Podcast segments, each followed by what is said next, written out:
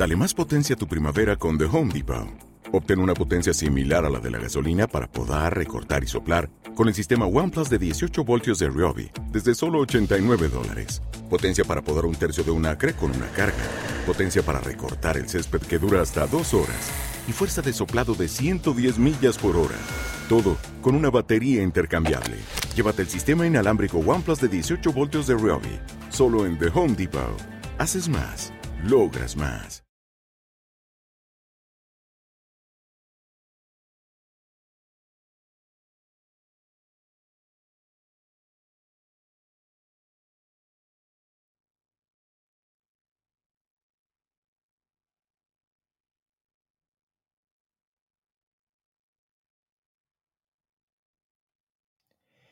Muy buenos días y bienvenidos un día más a este podcast de Historia de la Música.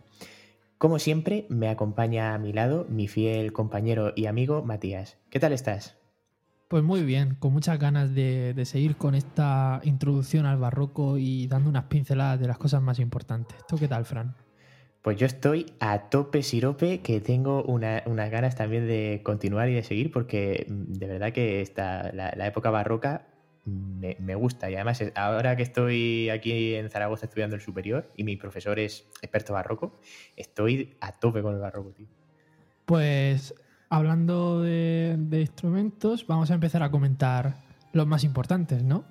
Pues sí, porque tenemos que. Eh, porque aquí los instrumentos se empiezan ya a, a medio desarrollar, dejan de ser hiper primitivos y los constructores o luthieres empiezan a ir haciendo avances técnicos en ellos. Además de que la música instrumental ya va cogiendo más importancia, o sea, ya no se necesita una voz. Así es. Como en el Renacimiento también, pero no tanto, como ya el barroco es como la explosión en la que ya no se necesita una voz para hacer pues una cierta música más culta, por ejemplo, por así decirlo.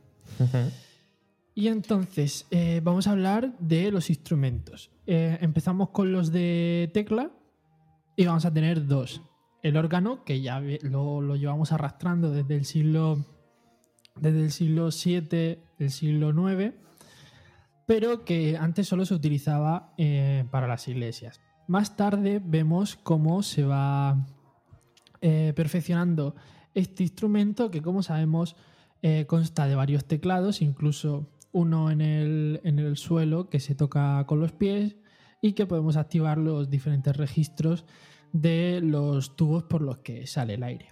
Luego tendríamos el clavicémbalo, el que es para mí el, el instrumento más importante de la época, que tiene cuerdas eh, que se pinzan, dispuestas de manera horizontal y produce eh, un sonido como si fueran eh, acordes de, de, un arpa.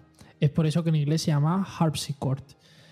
Luego pasamos a los instrumentos de cuerda frotada, donde eh, aquí surge uno de los instrumentos más importantes de, hoy en día, el violín, ya que hacia eh, principios de siglo se empieza ya a diferenciar de la viola en su, en su afinación sobre todo.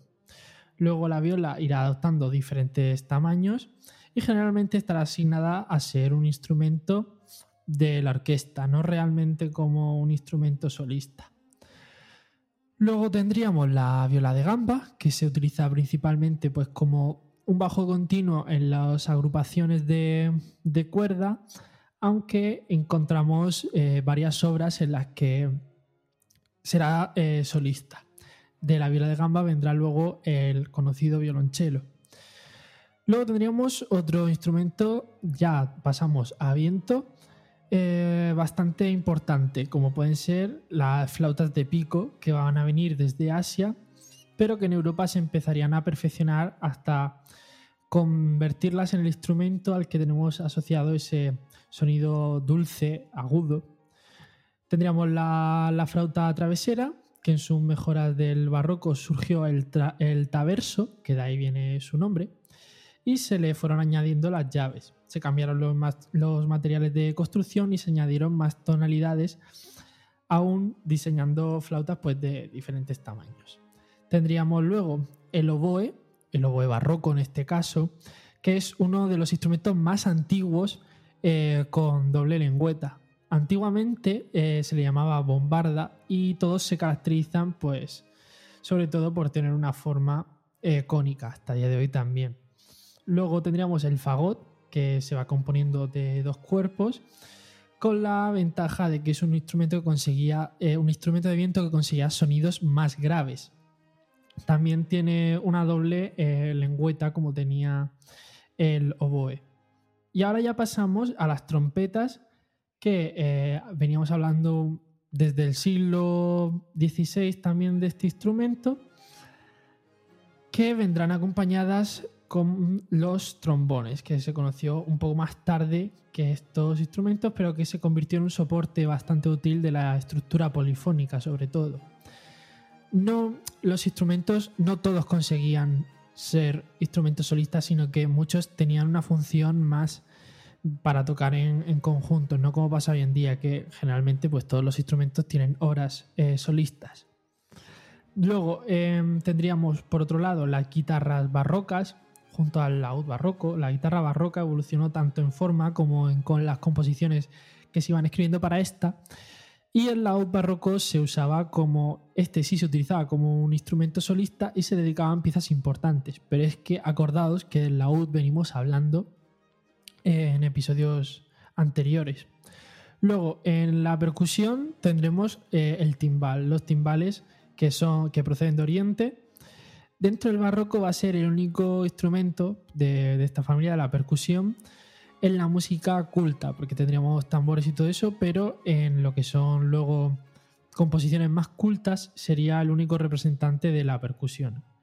Y por último tendríamos el sacabuche, que es un que ya hablamos también de él, pero vamos viendo cómo hay ciertas evoluciones, ya que eh, surge en el Renacimiento, pero en el Barroco se le van haciendo ciertas mejoras. El término de sacabuche se usa para diferenciar el instrumento histórico de su contraparte eh, moderna, que sería el trombón. Vemos como hemos hablado antes del trombón, pero es que el sacabuche va evolucionando hacia este. Y por último, la tiorba, que es un instrumento musical que se parece al laúd barroco, pero con unas dimensiones bastante mayores y está compuesto por dos mástiles o mangos y ocho cuerdas adicionales para los bajos.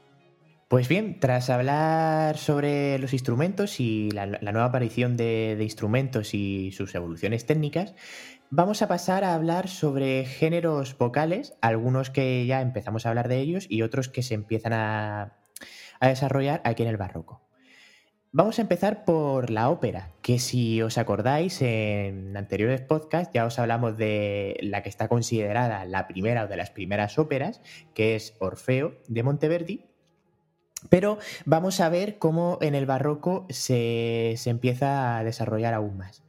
Bien, la ópera como, como género se surge en Italia, indudablemente, y empieza siendo un género eh, bueno, es, es, un, es un tipo de obra que está pensada para ser escenificada y presentada delante de un público, pero la temática es, de momento, va a ser cómica. Sí que es verdad que hay algunas partes más dramáticas, pero en general va a ser cómica y esto va a dar lugar a lo que eh, es conocido como ópera bufa, la ópera bufa italiana. Luego los géneros se irán diversificando un poquillo más y surgirá también la ópera seria en contraposición de la bufa. Pero digamos que la que más triunfa es la es la ópera bufa, porque en esta época y hasta dentro de muchos años después, hasta que lleguemos a cierto compositor que ya hablaremos de él, el ir a la ópera estaba considerado como un, una serie de una especie de divertimento para las clases altas, es decir, no tú no ibas a la ópera a escuchar la, o sea, ibas a escuchar la música, pero ibas más bien para entretenerte con, los colegas, para hablar un poco, un poco de la vida, pero digamos que la, la música no era lo más importante, a pesar de que los compositores hay hay compositores que han escrito muchísimas óperas y todas de grandísima calidad, quizás no estaba todo lo, lo bien apreciada que luego estará en siglos posteriores. Pero apartando un poco ya la ópera dentro de la música vocal, ¿qué otros ejemplos encontramos dentro del barroco?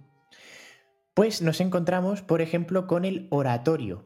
que también es un, eh, es un de nuevo, otro género musical, eh, también dramático, al igual, eh, dramático, o bueno, este, este en concreto solía ser dramático, no daba cabida a, lo cómico, pero la diferencia con la ópera es que no tenía puesta en escena, ni vestuario, ni decorados. Entonces, normalmente este género se interpretaba con varias voces solistas, una, dos, tres, las que sea, un coro y una orquesta, entre comillas, porque aquí digamos que em, en el, barroco empiezan a aparecer las primeras orquestas, pero no son las grandes, grandes orquestas que podemos ver hoy en día o, vamos a ver en el romanticismo siglo XX. Y, eso, con, un pequeño acompañamiento de orquesta sinfónica. A veces incluso también puede tener un narrador y eh, como ya he avanzado antes, la temática solía ser eh, dramática y frecuentemente también religiosa. Trataba pasajes de, la Biblia o del Evangelio, hablaba sobre la vida de Jesús, sobre la vida de algún santo, etc. También puede ser, eh, puede tener temática profana con héroes eh, mitológicos, temas históricos, hablar de la naturaleza, etc. Tras esto, tras el oratorio, nos encontramos con el siguiente género que es la cantata que es una pieza musical que suele estar, que es, eh, es escrita para varias voces solistas con acompañamiento musical, bien sea de un coro o de otra pequeña orquesta, etc. Suele tener varios movimientos y se distingue por ser una pieza para ser tocada o sonada, es decir, eh, sonata, digamos. Eh, y la cantata, tiene su origen a principios del siglo XVII y está simultáneamente con eh, la ópera, el oratorio, etc. Y ya por último, como género vocal importante, nos queda el motete, que suele ser, bueno, que el motete, ya hemos hablado del motete, hablamos del motete en, otro, en otros podcasts, porque es un género que existe ya desde el siglo XIII, pero a partir del siglo XVII sigue siendo una, una forma bastante importante y que recordemos que se caracterizaba por ser una de las formas eh, de música polifónica más importantes y que estaban eh, pensadas para ser tocadas en iglesias y, tener varias voces y ser cantadas por coros. Vale, y después de, mm, esta presentación que nos ha hecho Fran de la música vocal, vamos a dejaros eh, un motete llamado Plaude Laetare Gallia, que luego os diremos quién es el compositor de este motete y hablaremos un poco más.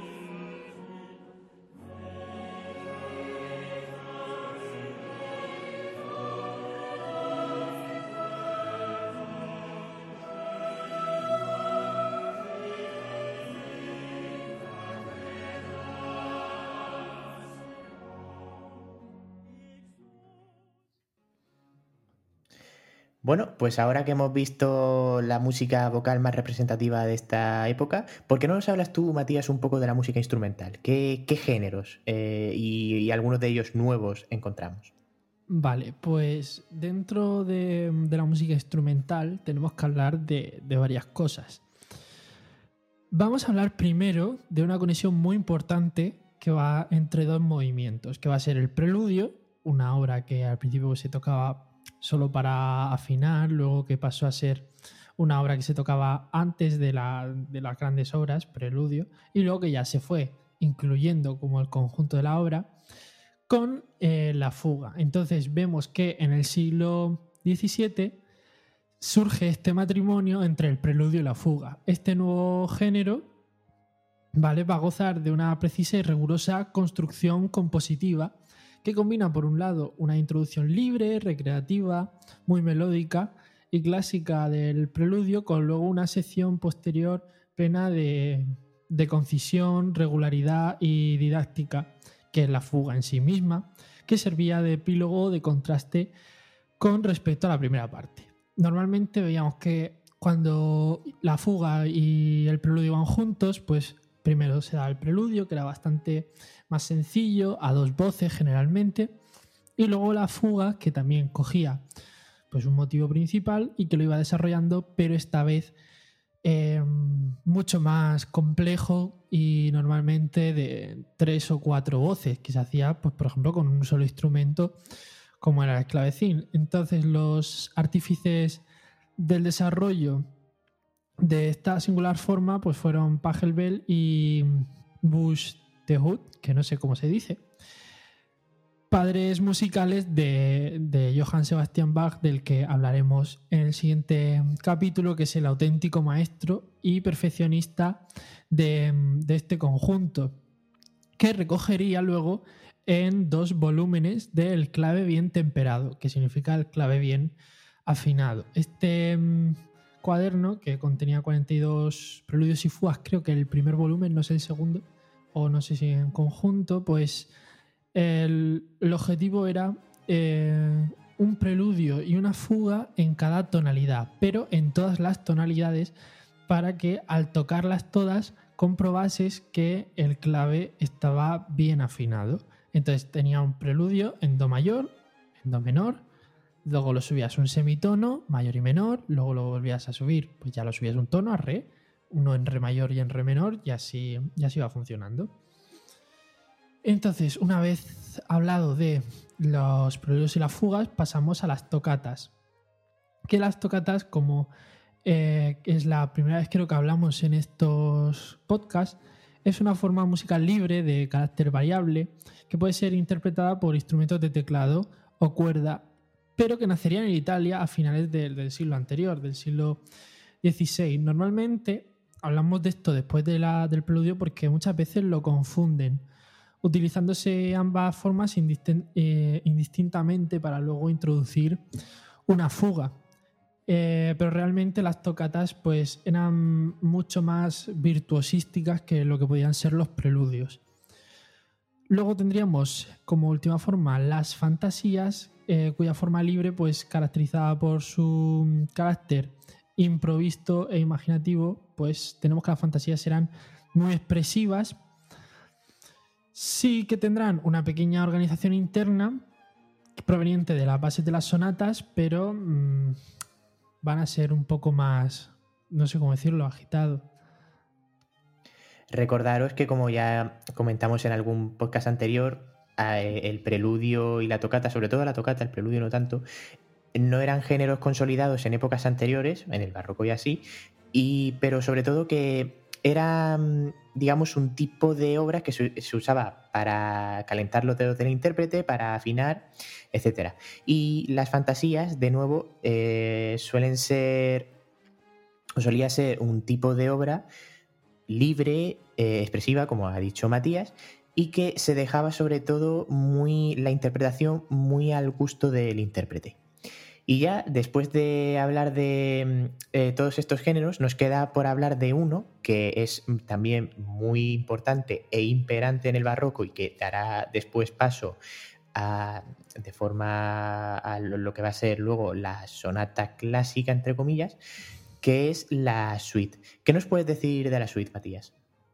Vale, pues la suite, que proviene del francés, es una obra musical que va a estar compuesta por varios movimientos breves cuyo origen son distintos tipos de danza barroca. La suite está considerada, considerada, como una de las primeras manifestaciones orquestales de tipo moderno, debido a que junto con el concierto apareció en la época de la invención, entre comillas, como os he hablado antes, de la orquesta.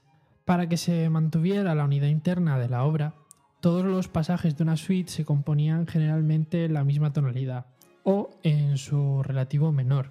Otras veces se presentaba un mismo tema musical pero en diferentes danzas.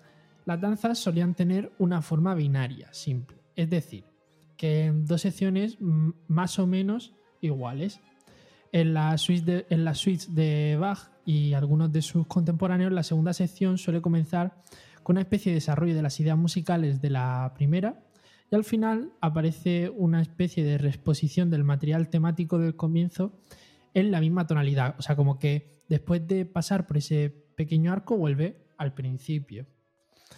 Esto, junto con la forma ternaria reexpositiva, que es una característica, por ejemplo, de los movimientos del minueto, evolucionará en el siguiente estilo, que es lo que ha dicho mi compañero Frank, que es que finalmente avanzaríamos hacia el esquema de la sonata. Y por último, para ilustrar todo esto que he estado explicando, eh, os traigo hoy una tocata de Frescobaldi que vamos a escuchar ahora mismo, tocata seconda.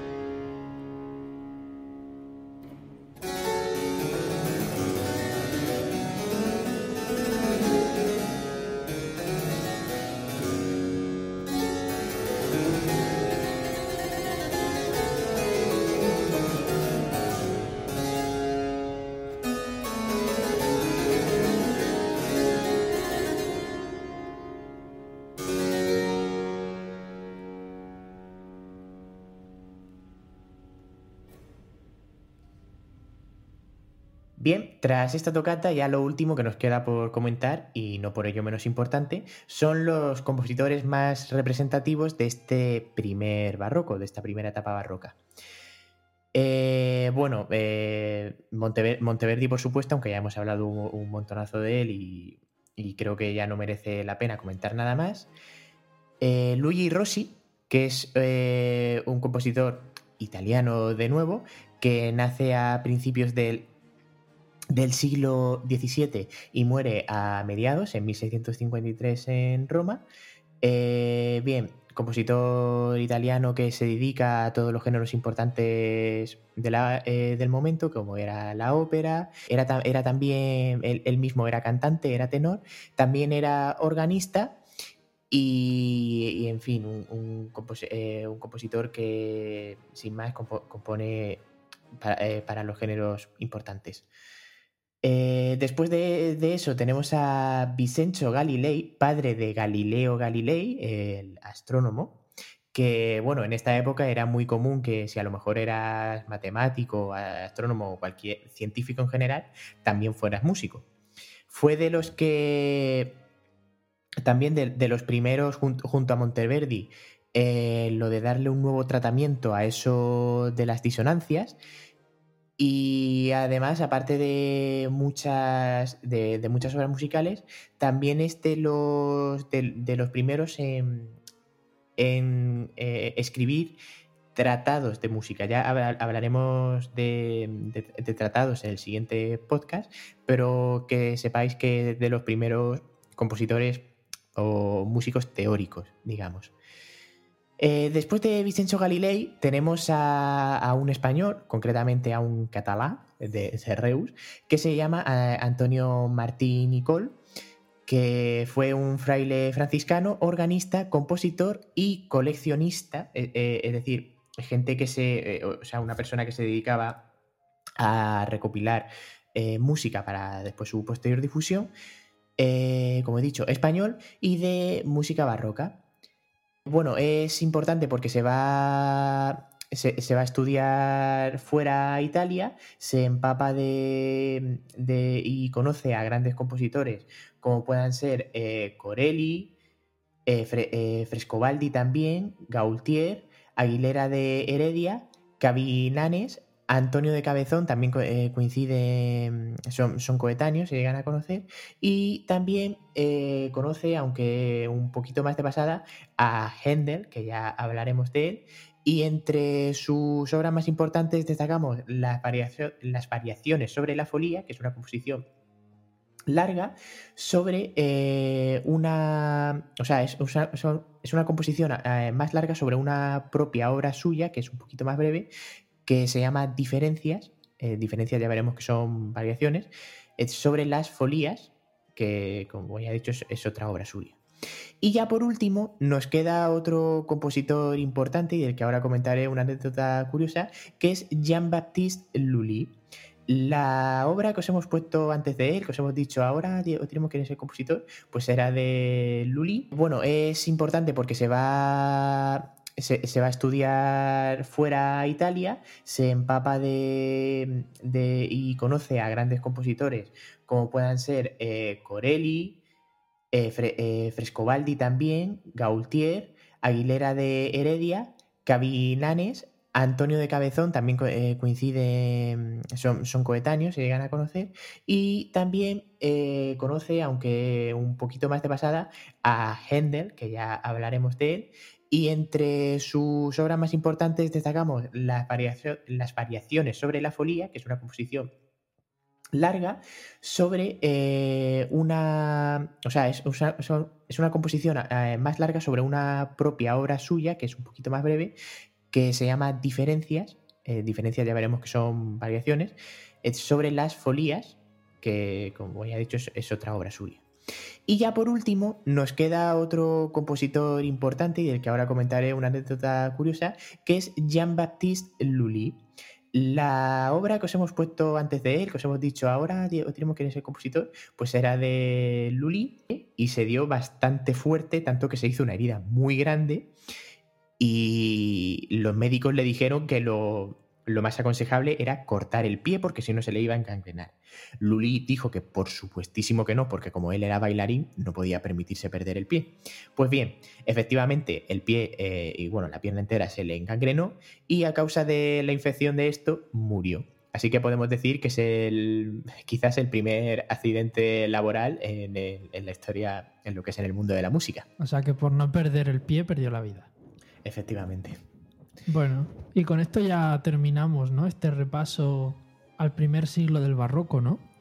Así es. Lo único, bueno, lo único, nos queda todavía lo que es el barroco medio, medio tardío. Y ya eh, hablaremos después, después de este barroco de las eh, del preclasicismo y, ya lo. Cómo, ¿Qué hay después del barroco? Así pues que nada. Muchísimas gracias, como siempre. muchísimas gracias a ti. Es un placer estar aquí un día más contigo y nos vemos eh, en la próxima. Hasta luego.